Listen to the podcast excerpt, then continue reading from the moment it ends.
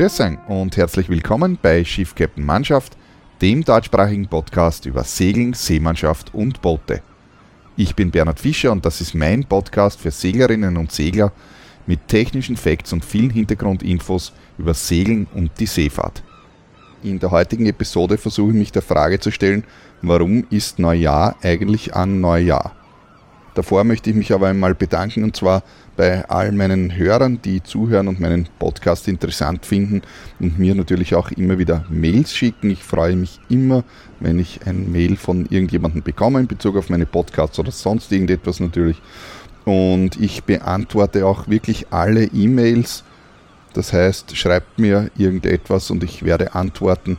Vielleicht nicht in den nächsten fünf Minuten, aber auf jeden Fall.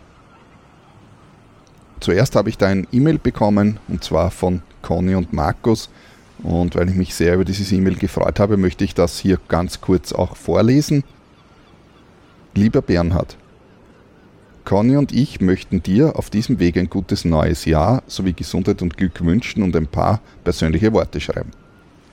Wir sprechen, seitdem du uns im Mai 2017 als absolute Neulinge das Segel im Modul A näher gebracht hast, immer wieder von dir oft weil wir deine Podcasts mit Spannung verfolgen und uns immer wieder freuen, sobald ein neuer online ist. Bitte weiter so. Wenn du einen Turn machst und wir gerne deinen täglichen Bericht auf YouTube anschauen. Oder bei unseren eigenen Segelturns, wo wir in vielen Situationen an deine Worte denken, an das, was du uns gelernt hast. Nächsten Mai sind drei Jahre vergangen, dass wir mit dir unterwegs waren und von Turn zu Turn wissen wir immer mehr zu schätzen, was du uns beigebracht hast. Mit vielem wussten wir am Anfang noch nicht umzugehen, konnten es noch nicht einschätzen, was es bedeutet. Da wir jetzt schon einige Wochen seit der Ausbildung selbst auf See unterwegs waren und Erfahrung gesammelt haben, möchten wir uns bei dir recht herzlich für das fantastische, tolle und coole Training bedanken. Dass wir nach der intensiven Woche eine weitere Woche vollkommen erledigt waren, war sehr schnell vergessen.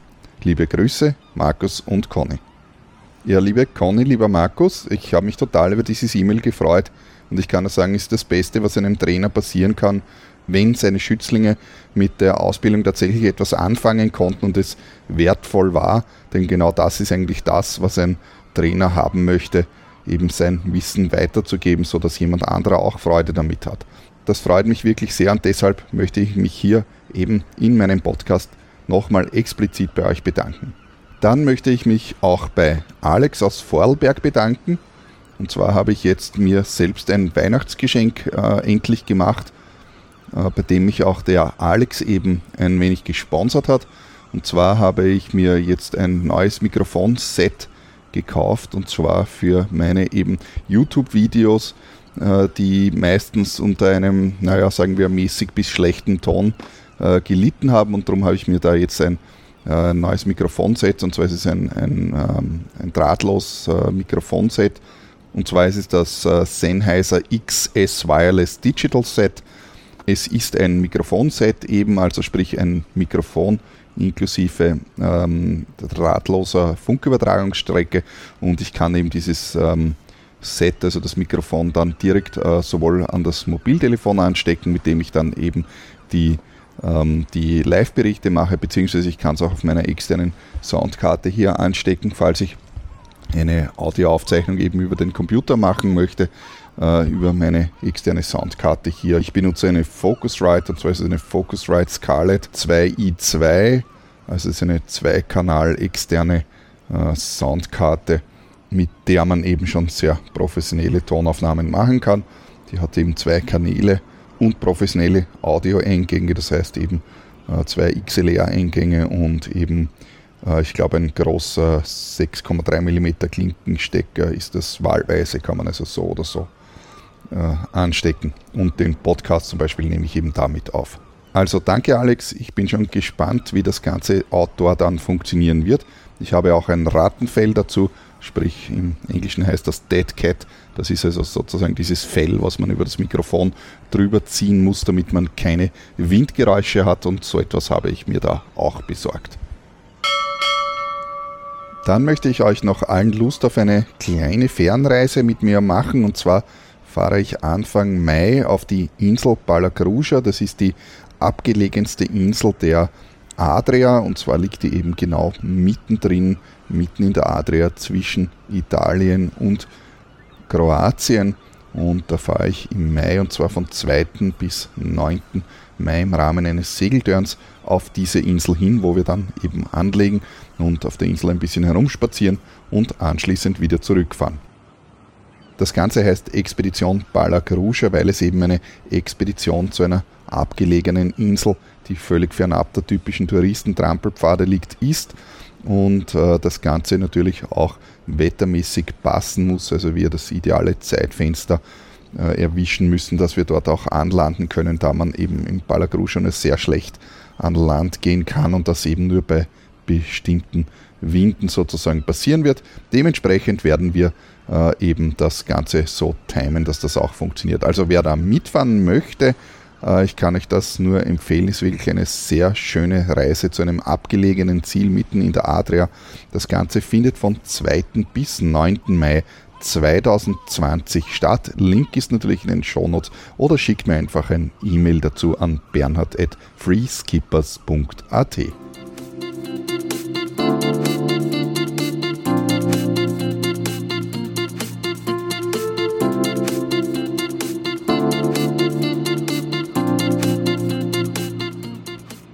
Dann möchte ich mich nun der Frage widmen, warum Neujahr eigentlich zu Neujahr ist oder konkret, warum ist Neujahr eigentlich am 1. Jänner?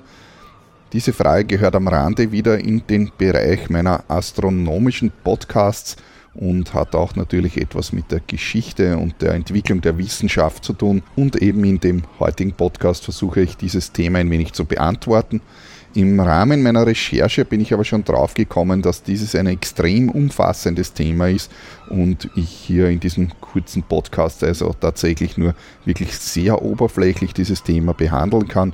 Ich glaube, nach dem, nur nach dem bisschen unter Anführungszeichen, was ich hier äh, gefunden habe im Rahmen der Recherche, könnte man vermutlich äh, eine ganze ein ganzes Semester lang eine Uni-Vorlesung halten, nur zu diesem Thema Kalender und ähm, Neujahr, also wobei im Speziellen geht es eben nicht nur um Neujahr, sondern ganz allgemein um den Kalender. Um vorab gleich die Frage zu beantworten, warum ist Neujahr am 1. Jänner? Naja, das ist deshalb so, weil Julius Caesar es so wollte. Allerdings ist das nur eine sehr oberflächliche und sehr ungenaue Antwort, die eigentlich gar nicht stimmt. Bevor ich da jetzt aber in die Details eintauche, möchte ich da noch auf ein paar andere Podcasts verweisen, die sich eben mit dem Thema Astronomie, Zeit und so weiter äh, beschäftigt haben. Und zwar war hier mal der erste Podcast, der heißt Navigieren nach den Sternen. Äh, das war der Podcast mit der Nummer 6. Und dann gab es einen zweiteiligen Podcast und zwar hat der geheißen Die Zeit Teil 1 und 2. Und zwar waren das die Podcasts 32 und 33. Und dann gab es noch einen astronomischen Podcast und zwar der hat geheißen eben Astronomische Koordinatensysteme, war der Podcast Nummer 38. Ja, und wenn euch das Thema interessiert, dann kann ich euch nur empfehlen, gegebenenfalls diese anderen Podcasts euch vorher anzuhören. Es ist zwar nicht zwingend erforderlich, aber dort habe ich doch sehr viele Details erklärt, die vielleicht jetzt in diesem äh, Zusammenhang dann etwas mehr Sinn machen, beziehungsweise das, was ich da jetzt im Folge erzählen werde, vielleicht etwas mehr Sinn macht. Aber wie gesagt, es ist nicht wirklich zwingend erforderlich, sich das anzuhören. Zuvor möchte ich vielleicht die Frage klären, ja, wozu denn überhaupt Kalender und was ist denn eigentlich ein, überhaupt ein Kalender? Naja, ein Kalender ist eigentlich ein System, mit dem man nach eben gewissen Spielregeln ähm, bestimmte Tage eines Jahres festlegen kann. Und zwar eben nicht nur eines einzelnen Jahres, sondern auch in Folge der darauf folgenden Jahre, dass ich also eben ein bestimmtes Datum sozusagen fixieren kann und dass dann alle wissen, wann das eigentlich ist und zwar eben in diesem aktuellen Jahr und dann auch in den folgenden Jahren. Mit einem so einem Datum, ja, wozu braucht man eigentlich äh, gemeinsame Termine? Naja, um zum Beispiel eben äh, ein, sag ich mal, eben gemeinsame Termine festzulegen für zum Beispiel eben ein bestimmtes Treffen oder ein bestimmtes Fest, das gefeiert wird oder sonst irgendetwas Wiederkehrendes, was eben für die Allgemeinheit festgelegt wird oder für die Allgemeinheit gültig ist oder um zum Beispiel ähm, auch irgendeinen Termin für die Steuereintreibung äh, zu fixieren, so blöd wie das auch klingt natürlich, aber Steuer wurden, Steuern wurden äh, von der Obrigkeit immer schon von den Untertanen sozusagen weggenommen, unter Anführungszeichen. Dafür durften die Untertanen halt dann irgendwo ein Feld bestellen oder was auch immer. Ja, ist heute nicht anders. Auch da gibt es natürlich Termine, wo man eben gewisse Dinge erbringen muss. Ja, und dafür hat man sozusagen einen Kalender und das Kalendersystem muss eben so sein, dass es eben nicht nur für ein Jahr gilt, dass man sagt, okay, äh, wir beginnen heute äh, mit Tag 1 und zählen dann einfach die Anzahl der Tage und am 117. Ähm, Tag treffen wir uns dann da und dort, sondern äh, das Ganze soll natürlich auch für die äh, nächsten Jahre gültig sein, dass man nicht jedes Jahr aufs Neue überlegen muss, wie der Kalender eben funktioniert, weil das dann eben in Wahrheit nicht funktionieren würde, denn woher weiß denn der Einzelne jetzt, wie der neue Kalender funktioniert, wenn man sich jedes Jahr einen neuen Kalender ausdenkt. Das Wichtige bei den Kalendern ist eben, dass grundsätzlich einmal der Kalender eigentlich, ich habe es zwar eh schon gesagt, aber nochmal, dient zur Bestimmung eines Tages innerhalb eines Jahres. Also nicht unbedingt auch automatisch zur Zählung der Jahre im Sinne einer Zeitrechnung, dass man sagen kann, ja, wir haben jetzt das Jahr 2020 und nächstes Jahr war 2021 und wir haben von diesem, diesem Tag hier weggerechnet. Also die Jahreszählung ist eigentlich sekundär und in vielen Kulturen in der Vergangenheit auch weniger wichtig gewesen. Ähm, äh, wie gesagt, das primäre Ziel dieses, äh, beziehungsweise eines Kalenders ist, eben Tage innerhalb eines Jahres zu fixieren. Die Menschen früher waren ja nicht dumm. Das ist etwas, das man vielleicht im ersten Moment unterstellen mag, wenn man zurückdenkt, eben wie damals, und mit damals meine ich jetzt nicht nur vor zehn Jahren oder vor 30 Jahren, sondern vor Hunderten oder sogar, oder sogar vor Tausenden Jahren, das waren ja dieselben Menschen wie heute in Wirklichkeit. Und dementsprechend hatten sie ja natürlich auch die gleiche Intelligenz und das gleiche logische Denken, nur nicht das ganze Wissen, was wir heute schon haben. Und Wissen und Intelligenz und logisches Denken sind eben verschiedene Dinge. Ähm, das heißt so viel wie, also auch die Menschen vor schon 3, 4, 5.000 Jahren konnten genauso logisch denken und sich Dinge herleiten und Dinge beobachten, wie wir das heute können. Äh, der einzige Unterschied, wie gesagt, ist, dass äh, gewisse Dinge sie eben noch nicht gewusst haben. Und das ganze Wissen, das wir heute haben, ist ja nicht in den letzten 30 Jahren oder letzten 50 Jahren entstanden, sondern eben schon im Laufe von äh, Jahrhunderten und Jahrtausenden eben gesammeltes Wissen, das eben nach und nach einfach aufgebaut wurde. Und die Menschen haben früher natürlich auch schon eine ganze Menge gewusst und wahrscheinlich viel mehr gewusst, als wir glauben. Äh, in vielen Dingen hatten sie aber vermutlich einfach nur nicht die Technologie dazu, oder bestimmt hatten sie natürlich nicht die Technologie dazu, um gewisse Dinge einfach zu tun, die sie bereits gewusst haben.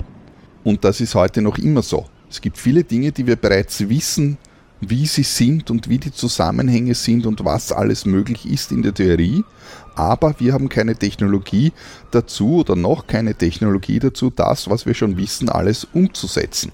Gerade in der aktuellen Thematik der, ich sag mal, Energieproblematik, die wir ja haben auf der Erde, äh, eins der großen Probleme, die wir als Menschheit heute haben, ist ja die Energie und ein Großteil der zum Beispiel eben CO2-Problematik, die eben die Veränderung des Klimas verursacht hat oder noch immer verursacht natürlich, äh, ist in Wahrheit ja äh, die Ursache dafür, dass wir Energie erzeugen auf eine Art und Weise, die eben äh, CO2 produziert und zwar in ganz schön großen Mengen und dadurch eben das eine negative oder eine sehr negative Auswirkung hat. Ja, natürlich kennen wir auch andere, ähm, andere Techniken oder wir wissen zum Beispiel auch davon, dass es andere Technologien gibt, um Energie zu gewinnen. Und zwar ist das äh, ein sehr interessantes Thema, nämlich die sogenannte Kernfusion. Die Kernfusion, davon haben die meisten wahrscheinlich ja schon etwas gehört, einmal zumindest. Die Kernfusion prinzipiell ist der Prozess, der äh, auf den Sternen abläuft, also auf der Sonne zum Beispiel die Sonne erzeugt Energie aufgrund eben der Kernfusionsreaktion und äh, diese Kernfusion wurde äh, bereits, also wurde im Anfang des 20. Jahrhunderts bereits entdeckt, also im Jahr 1917 und zwar von Ernest Rutherford Und ähm, da, seither kennt man diese Reaktion und man hat das genau studiert und man kann das äh, auch sage ich mal, in der Physik und Mathematik ganz genau berechnen, was da passiert und so weiter. Allerdings haben wir bis heute keine Technologie, äh, mit der wir diese Kernfusion gewinnbringend nutzen können, obwohl zwar prototypisch in Experimenten gezeigt wurde, dass es prinzipiell funktioniert, äh, funktioniert es aber noch nicht im großen Stil so, dass man auch tatsächlich Energie gewinnen kann aus dem Ganzen. Das Ganze ist nämlich so, dass man eine ganze Menge Energie hineinstecken muss, um diese ähm, Fusionsreaktion in Gang zu bringen. Also da muss man zuerst Energie aufbringen, dann setzt man diese Fusionsreaktion in Gang und dann kann man wieder Energie gewinnen. Und in Summe muss also sozusagen die Energiebilanz positiv sein. Das heißt, in Summe muss es dann so sein, dass man so viel Energie herausbekommt, dass es sozusagen, dass man mehr Energie herausbekommt, als man hineinsteckt. Und das hat man bisher noch nicht geschafft. Und sozusagen daher ist es eben für den Bau eines Kraftwerks auch äh, derzeit sinnlos. Es wird allerdings gerade an einem sehr großen Fusionsreaktor gebaut und zwar in Frankreich, der heißt ITER. Und der soll im Jahr 2025 in Betrieb gehen. Und ähm, wird man sehen, ob das funktioniert als erster Fusionsreaktor. Also bisher vermutet man, dass einfach die Größe äh, der Laborumgebungen eben wesentlich zu klein war, um das äh, sozusagen gewinnbringend zu erzeugen. Ein anderes Beispiel von Technologie, die wir nutzen, aber doch noch nicht haben, ist ein Thema, das ebenfalls tagtäglich heute vorkommt, oft im Versteckten, so dass man das gar nicht merkt. Und zwar äh, spreche ich hier von moderner Kryptographie, ganz konkret von modernen asymmetrischen Verschlüsselungsverfahren. Äh, und zwar können die, äh, sind die deshalb sehr sicher bzw. absolut sicher und können nicht geknackt werden, äh, weil die auf einem mathematischen Problem basieren, nämlich das Problem ist das Problem des sogenannten diskreten Logarithmus heißt das. Ähm, und es gibt derzeit haben wir keine ähm, wie soll man sagen, keine, äh, keine Formel oder auch keinen Algorithmus oder sonst irgendetwas zur Hand, äh, mit dem wir diesen diskreten Logarithmus ausrechnen können und zwar in realistischer Zeit. Man kann das Ganze schon unter gewissen Voraussetzungen ausrechnen, aber nicht in realistischer Zeit heißt so viel wie also, dass man ähm, auch trotz aller Computer äh, Power, die wir heute zur Verfügung haben, trotzdem hier äh, jahrhundertelang sozusagen rechnen würde, um ein Ergebnis zu finden, was natürlich eben keine realistische Zeit ist. Ja. Allerdings hat man etwas äh, erfunden mittlerweile, man hat eine neue Technologie entdeckt, und zwar sind das die sogenannten Quantencomputer. Und mit diesen Quantencomputern kann man diesen diskreten Logarithmus ausrechnen. Allerdings ist die Technologie noch so schlecht, dass wir ebenfalls hier noch ähm, sehr weit davon entfernt sind, dass man das sozusagen praktisch auch äh, benutzen kann. Das heißt, das heißt, was ich damit sagen möchte, ist, wir wissen, wie es funktionieren könnte. Äh, wir wissen theoretisch auch, wie diese Technologie funktioniert, haben es aber noch nicht geschafft, das sozusagen in der Praxis tatsächlich äh, sozusagen umzusetzen, so dass es auch eben äh, tatsächlich sozusagen praxistauglich auch funktioniert. Allerdings ist es eine Frage der Zeit, über kurz oder lang wird das kommen. Und deswegen gibt es in der Kryptographie auch einen Zweig, der sich genau äh, mit diesem Thema auseinandersetzt. Und dieser, das ist das sogenannte Postquantum äh, oder beziehungsweise die sogenannte Postquantum-Kryptographie äh, heißt dieser Zweig eben der Kryptographie, der, mit, der sich damit äh, beschäftigt, Algorithmen zu finden, die eben nicht auf diesem diskreten Logarithmus-Problem äh, ähm, sozusagen passieren, weil man das eben über kurz oder lang einmal lösen wird, das Problem, und somit dann alle äh, Verschlüsselungsalgorithmen, die eben auf diesem Problem ähm, basieren, nutzlos werden. Jetzt bin ich etwas vom Thema abgekommen. Ich möchte da jetzt wieder zurück zu meinem Kalenderthema kommen. Also das heißt, ähm, dass die, was ich sagen wollte eigentlich ist, also sozusagen, dass die Menschen früher ja nicht dumm waren, sondern sehr wohl intelligent und sehr viel gewusst haben, sehr viel beobachtet haben und sehr viel logische Schlüsse natürlich auch ziehen konnten, genauso wie wir das heute tun können. Ich möchte zurückkommen zum Neujahrstag, warum eigentlich der erste jener der Neujahrstag ist. Und äh, da kann man gleich dazu sagen, ja, das ist überhaupt nicht einheitlich, das ist in unserem Kalendersystem, ist das jetzt so. Das war aber nicht immer so und das ist auch heute nicht überall gleich. Und im Prinzip die kurze Antwort ist, es ist ein willkürliches Datum. Man kann den Neujahrstag auf prinzipiell jeden beliebigen Tag legen, äh, den man haben möchte im Laufe eines Jahres. Da kommt man dann zur Frage allerdings, was ist denn eigentlich ein Jahr und wie komme ich dazu, äh, einen gewissen Zeitraum als Jahr zu definieren? Und in gewisser Weise liegt das natürlich auf der Hand, wenn ich hier ähm, auf der Erde lebe. Und dafür brauche ich auch äh, keinen Supercomputer, ich brauche dafür auch keine Relativitätstheorie oder sonst irgendwas, ähm, sondern ich muss nur die Vorgänge in der Natur sozusagen beobachten und dann wird man draufkommen, dass sich hier gewisse Regelmäßigkeiten ergeben, nämlich insbesondere, dass eben, ich sage mal, die vier Jahreszeiten, sprich Frühling, Sommer, Herbst, Winter, äh, und dann wieder Frühling immer wieder wiederholen und das immer wieder gleich abläuft. Und äh, wenn man das eine Zeit lang beobachtet, dann kann man da auch noch andere ähm, Dinge beobachten, ja, warum wir diese vier Jahreszeiten eigentlich haben. Und es lässt sich dann ähm, auch sozusagen irgendwie ableiten, dass das offensichtlich irgendwie mit dem Sonnenstand zu tun hat, den man auch einfach beobachten kann und den jeder äh, jedes Kind bereits sozusagen beobachten kann, in Wahrheit, äh, dass es im Winter einfach länger finster ist und im Sommer länger hell ist. Und äh, wenn man da ein bisschen drüber nachdenkt, warum das so ist, dann wird man also sehen, ja, das liegt einfach am Sonnenstand, dass sich der Sonnenstand einfach verändert. Sprich, im Sommer steht die Sonne einfach weiter oben und im Winter steht die Sonne einfach weiter unten.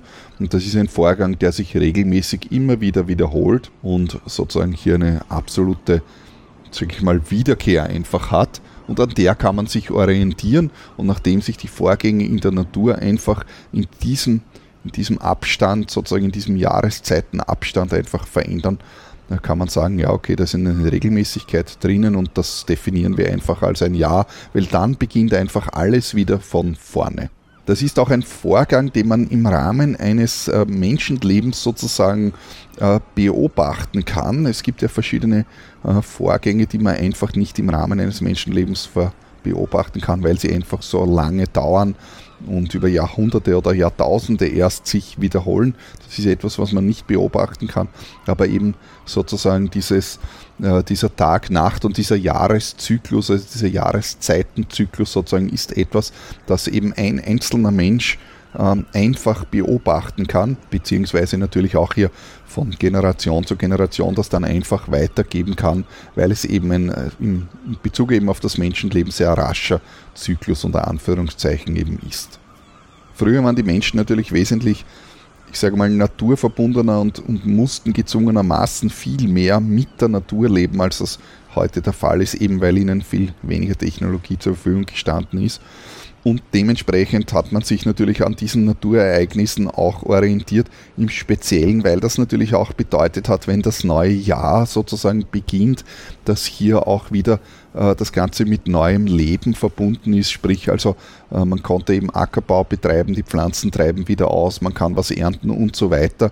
Und so hat man sich natürlich an bestimmten natürlichen Ereignissen orientiert die eben immer wieder vorgekommen sind, wo man gesagt hat, so jetzt beginnt das neue Jahr und äh, das Ganze hat natürlich auch automatisch immer oder meistens irgendein Fest zur Folge, weil man sich ja darauf gefreut hat, dass das neue Jahr begonnen hat, nach all den finsteren, kalten Stunden, die sozusagen im Winter abgelaufen sind, konnte man sich auf etwas Neues freuen. Es wird, werden die Tage wieder länger, es wird eben besser und, und, und es, es wird wärmer und das Leben kommt zurück und das hat man eben begrüßt und gefeiert im Rahmen von irgendeinem Neujahrstag, den man eben irgendwann, sage ich mal, grundsätzlich festgelegt hat. Im Prinzip kann man jetzt einfach hergehen und irgendein besonderes Ereignis in der Natur einfach beobachten und dann beginnen die Tage zu zählen. Auch dafür braucht man keine Relativitätstheorie und auch keinen Supercomputer dazu, denn zählen konnten die Menschen so, schon sehr lange Tage zu zählen ist etwas, das eben relativ einfach funktioniert, da es eben immer finster hell wird und dann weiß man, aha, der neue Tag beginnt einfach und braucht man nur einen Strich machen. Und dann braucht man irgendein besonderes Ereignis, das man äh, beobachten kann und äh, von diesem Ereignis sozusagen äh, zählt man dann einfach weg. Ja, und was gibt es da für natürliche Ereignisse, die man relativ einfach unter Anführungszeichen beobachten kann.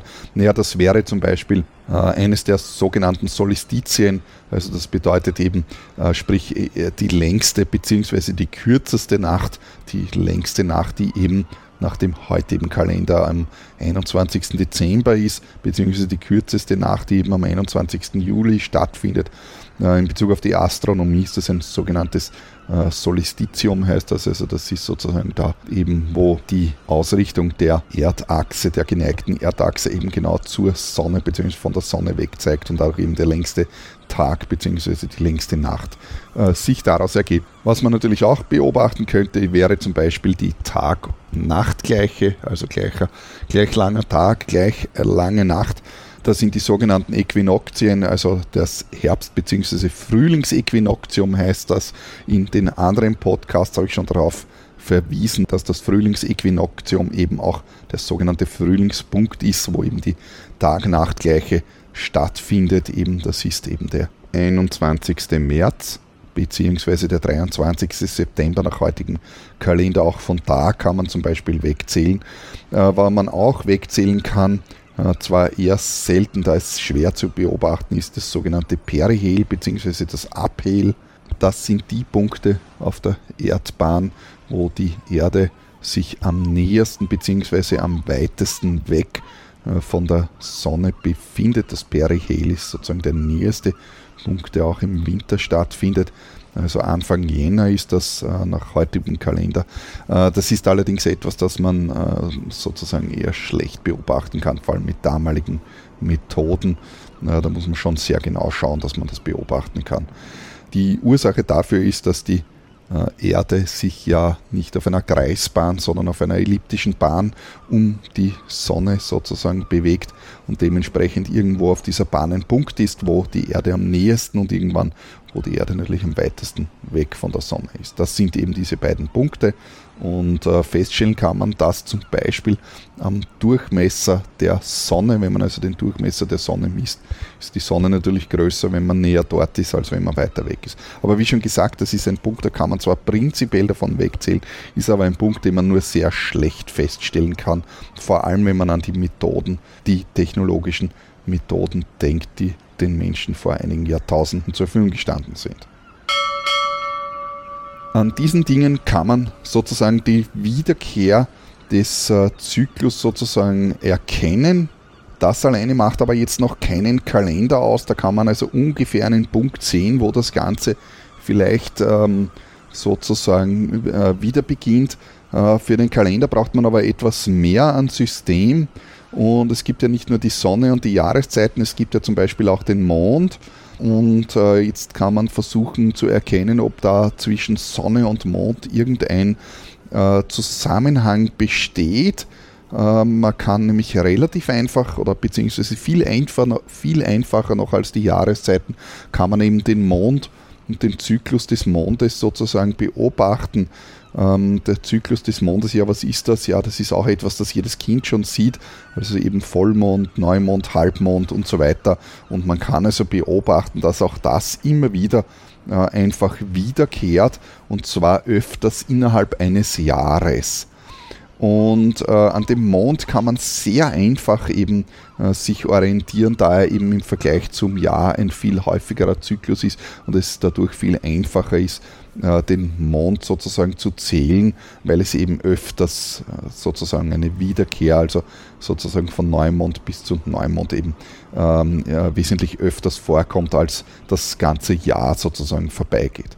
Und wenn man jetzt versucht, einen Kalender zu entwickeln, wie ich am Anfang schon gesagt habe, naja, man versucht ja einen Kalender, also ein System zu finden, das über viele Jahre hin äh, funktioniert, funktioniert und nicht nur in einem Jahr ähm, äh, jedes Mal aufs Neue überlegt werden muss, wie das denn jetzt funktioniert. Kann man also jetzt grundsätzlich zwei verschiedene Arten von Kalendern festlegen, und zwar eben äh, sonnenbezogene Kalendersysteme, das sind die sogenannten Solarkalender, und mondbezogene äh, Kalendersysteme, das sind die Lunarkalender, und die einen orientieren sich eben an der Sonne und die anderen orientieren sich eben äh, am Mond.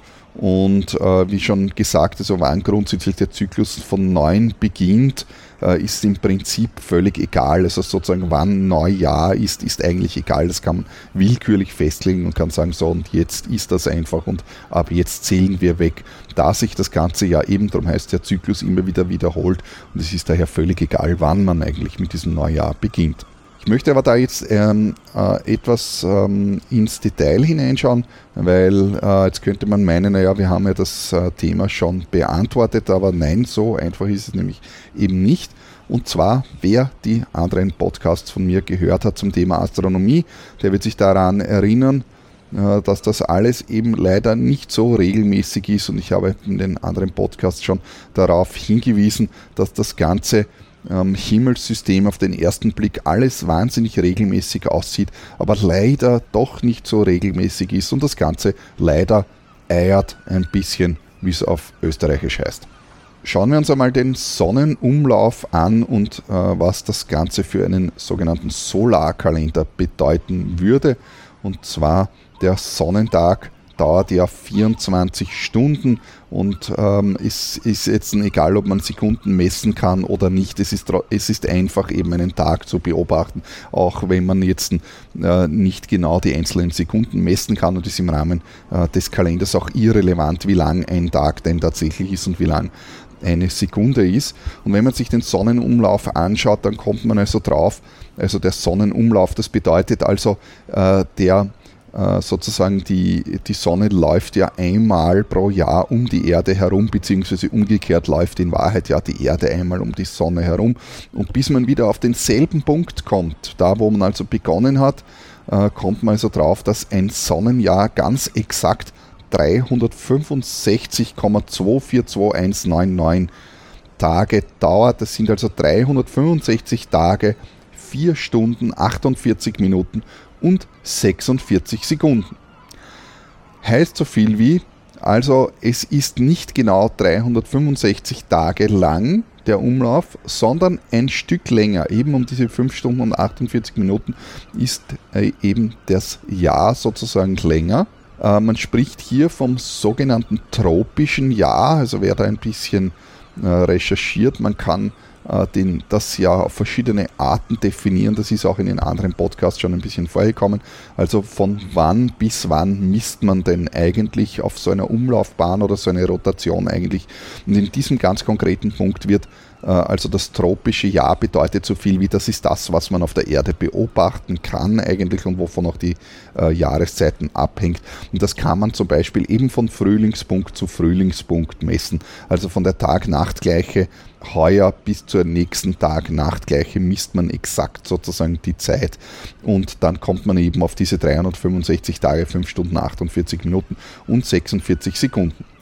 Im Schnitt, man spricht hier allerdings von einer durchschnittlichen Bahnumlaufzeit, es ist im Detail allerdings nicht jedes Jahr exakt gleich und zwar auf die Sekunde genau gleich, sondern nur im Laufe sozusagen der Jahre, Jahrzehnte, Jahrhunderte ist das Ganze äh, eine, eine nahezu konstante.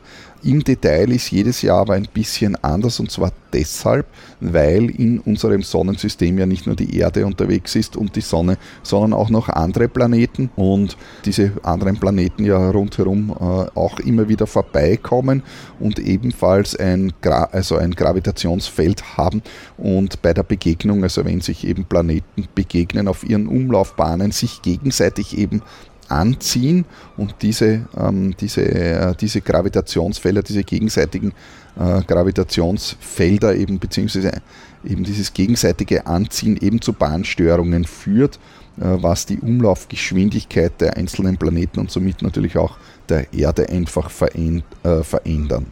Ja, und mit diesem Wissen, dass eben ein Jahr beziehungsweise ein Sonnenumlauf, von dem die Jahreszeiten abhängen, und von dem ja diese Wiederkehr und so weiter abhängt, eben nicht genau 365 Tage, sondern 365 Tage und 5 Stunden dauert, da kann man sich relativ einfach ausrechnen, dass wenn man jetzt einen Kalender festlegen würde, der immer genau 365 Tage lang ist, und man ändert das nicht, wenn man also einfach immer die Tage zählt und 365 Tage zählt und dann nach 365 einfach wieder bei 1 beginnt und sagt, so jetzt ist das neue Jahr, dann würden nach 755 Umläufen wäre dann der 1. Jännerjahr im Hochsommer, weil eben das Jahr nicht immer gleich lang ist, sondern eben sozusagen in Wahrheit ein bisschen länger dauert. Die Umlaufdauer ein bisschen länger eben als diese 365 Tage.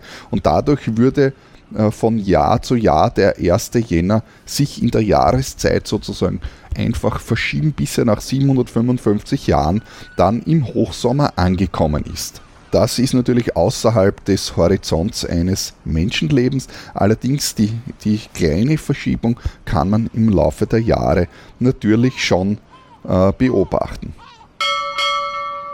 Dann schauen wir uns einmal den Mondumlauf an und zwar, was heißt es eigentlich, einen äh, Mondkalender, also einen Lunarkalender äh, zu erzeugen.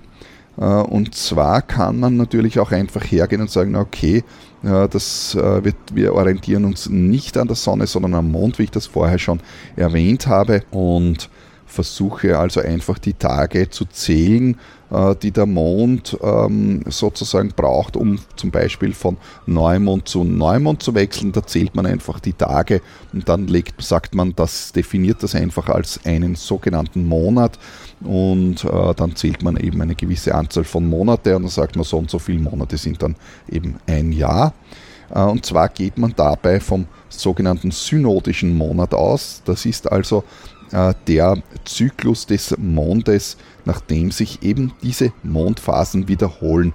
Also sozusagen von Neumond bis Neumond ist ein sogenannter synodischer Monat. Das ist eben das, was man von der Erde aus beobachten kann, was man von der Erde aus sieht.